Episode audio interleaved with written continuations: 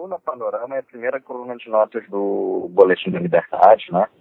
Um meio de notas curtas, são destacadas semanalmente informações em bastidores, política, economia, cultura e outros assuntos também, relações internacionais, eventos, etc. Mas sempre relacionados com a defesa da liberdade aqui no Brasil.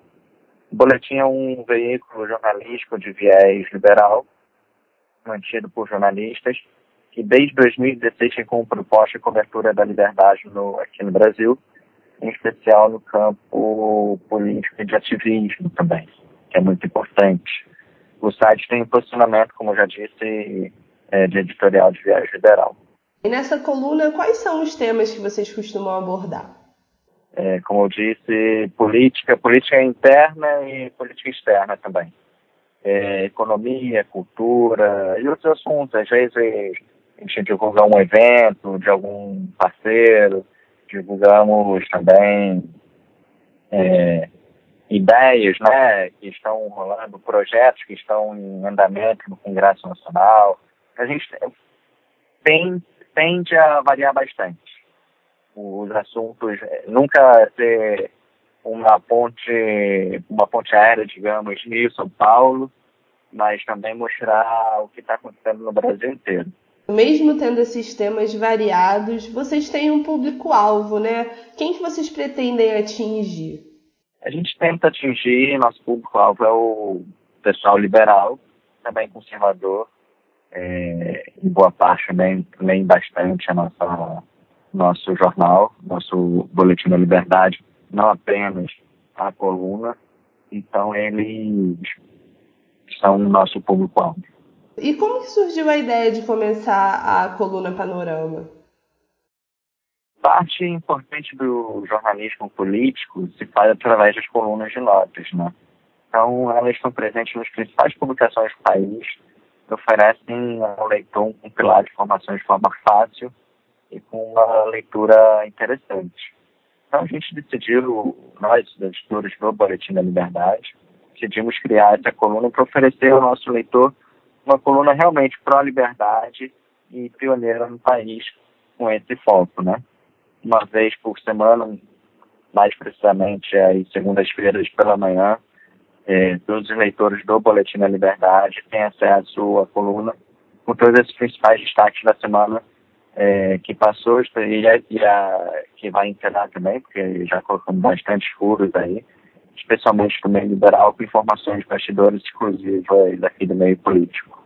E para o ano que vem, a gente está estudando né, uma parceria entre a Coluna Panorama e o Instituto Milênio. O que, que você espera dessa parceria?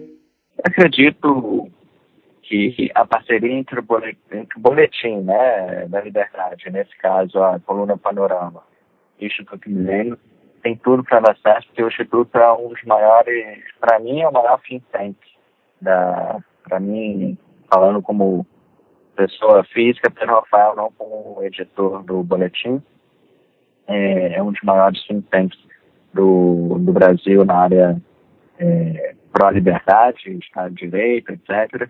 Então a gente unir forças em prol da liberdade é, no Brasil, em prol de uma economia realmente aberta ao mercado, em prol das ideias que podem ajudar mais pessoas se envolverem é, para desenvolvermos a economia no Brasil, tem tudo a dar certo.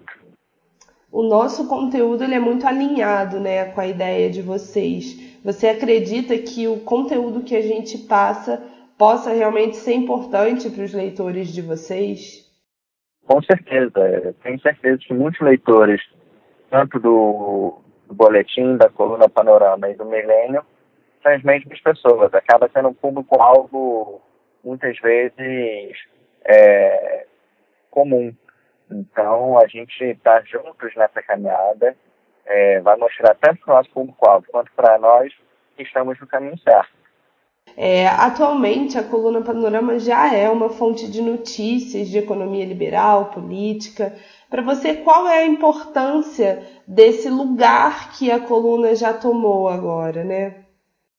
Acho que tem uma reação muito positiva. É, além da quantidade de leitores está aumentando, muitas pessoas reagem à nossa publicação. Tem pessoas que testem os seus comentários e, em off, muita gente começa a, a nos passar novas informações. Então, a importância que mostra que, que a população, os nossos leitores, estavam carentes de uma maneira é, popularmente falando, né, estavam carentes, mas mostra que eles estavam, que eles estão ficando animados com essa possibilidade de ter uma informação é, fidedigna que o boletim é, vai atrás de informações e sempre corre atrás também da confirmação do, da informação. A gente não bota por botar. O liberalismo tem crescido muito no Brasil, conquistando também espaço entre os responsáveis por disseminar as informações. Como que você tem visto esse movimento?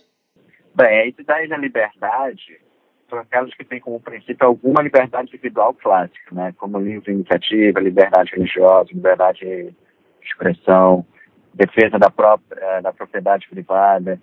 São liberdades defendidas por todos os movimentos que, que, inclusive, nós cobrimos.